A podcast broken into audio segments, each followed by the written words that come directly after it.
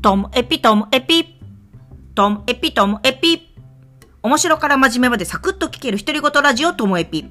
こんにちは。皆さんお元気でしょうか？まあ、今日はですね、タイトルにあります通り、気がつけばザラみたいな。振り返れば奴がいるみたいな。そんな感じなんですけどね。なんか、あの、最近、あの旅行にこう行ってきた時の話なんですけど、その3泊4日でね、東京と名古屋に行って、で、こう、メインのイベントがずっと続くみたいな旅行だったんですよ。で、あの、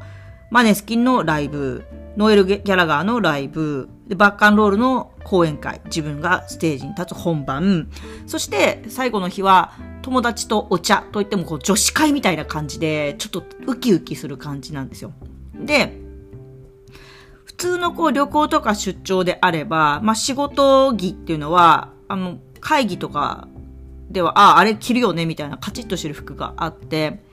で、それ以外の日、ちょっと旅行もして帰ろうかな、観光して帰ろうかなとか、友達と会って帰ろうかなと思っても、とにかく楽な格好したいので、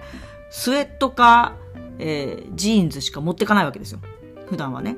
だから、それに合うような上ってなったら、そのエピティとかエピパーとかだったりとかして。だから全然考えなくてもいいんですよ。普段の服装なんで。でも今回は、マネスキンのライブにはちょっとおしゃれしていきたいな、みたいな感じで、結構前から考えるわけですよ。でも結局はおしゃれしてったんですけど、マネスキンの T シャツ買っちゃってそれ着替えちゃったわけですけどね。まあまあまあ、それはいいとしても。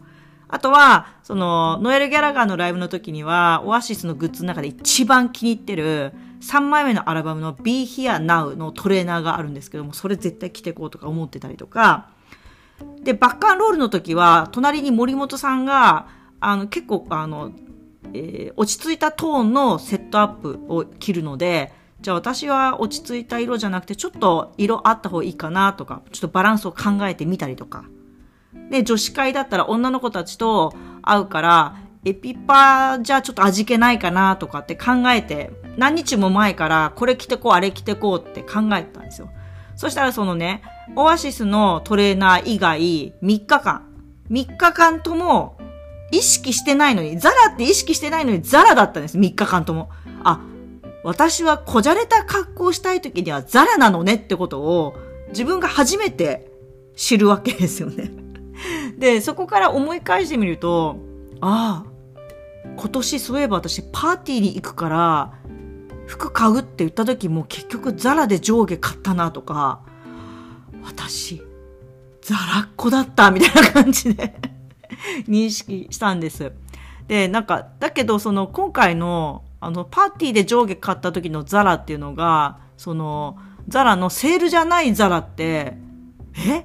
久々？初めてではないけどな、ぐらいな感じで、今回、その、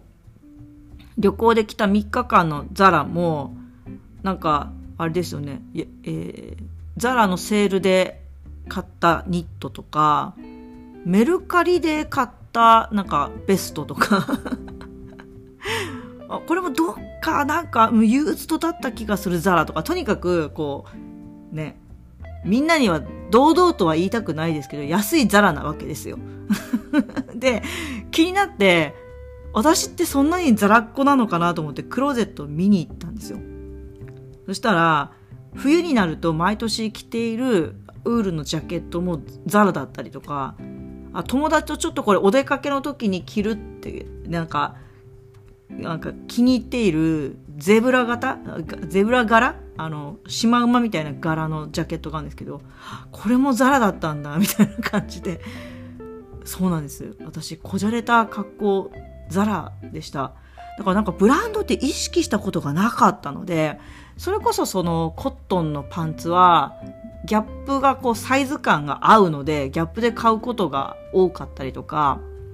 あとなんか出張とか行く時になって、本当仕事着ないなって困って、それで、ね、あの、北広島のアウトレットの、あの、バナナリパブリック、バナリパで仕事着買うなとか、そういう意識はあったんですけど、ザラは意識してなかったんですよ。これ皆さんにとってはどうでもいいかもしれないんですけど、私にとっては衝撃ですから、これは。本当に。はあ、自分がザラっ子だなんて って感じです。そうなると、なんか、これから、なんかあったらザラ見に行こうかなみたいな気持ちにはなるわけですよ。でも、あの、やっぱり、私、その、おしゃれにお金をかけてたピークっていうのがやっぱり20代の前半、ね、自分がお金を自由に使えた、もうバイト代全部もう洋服みたいな時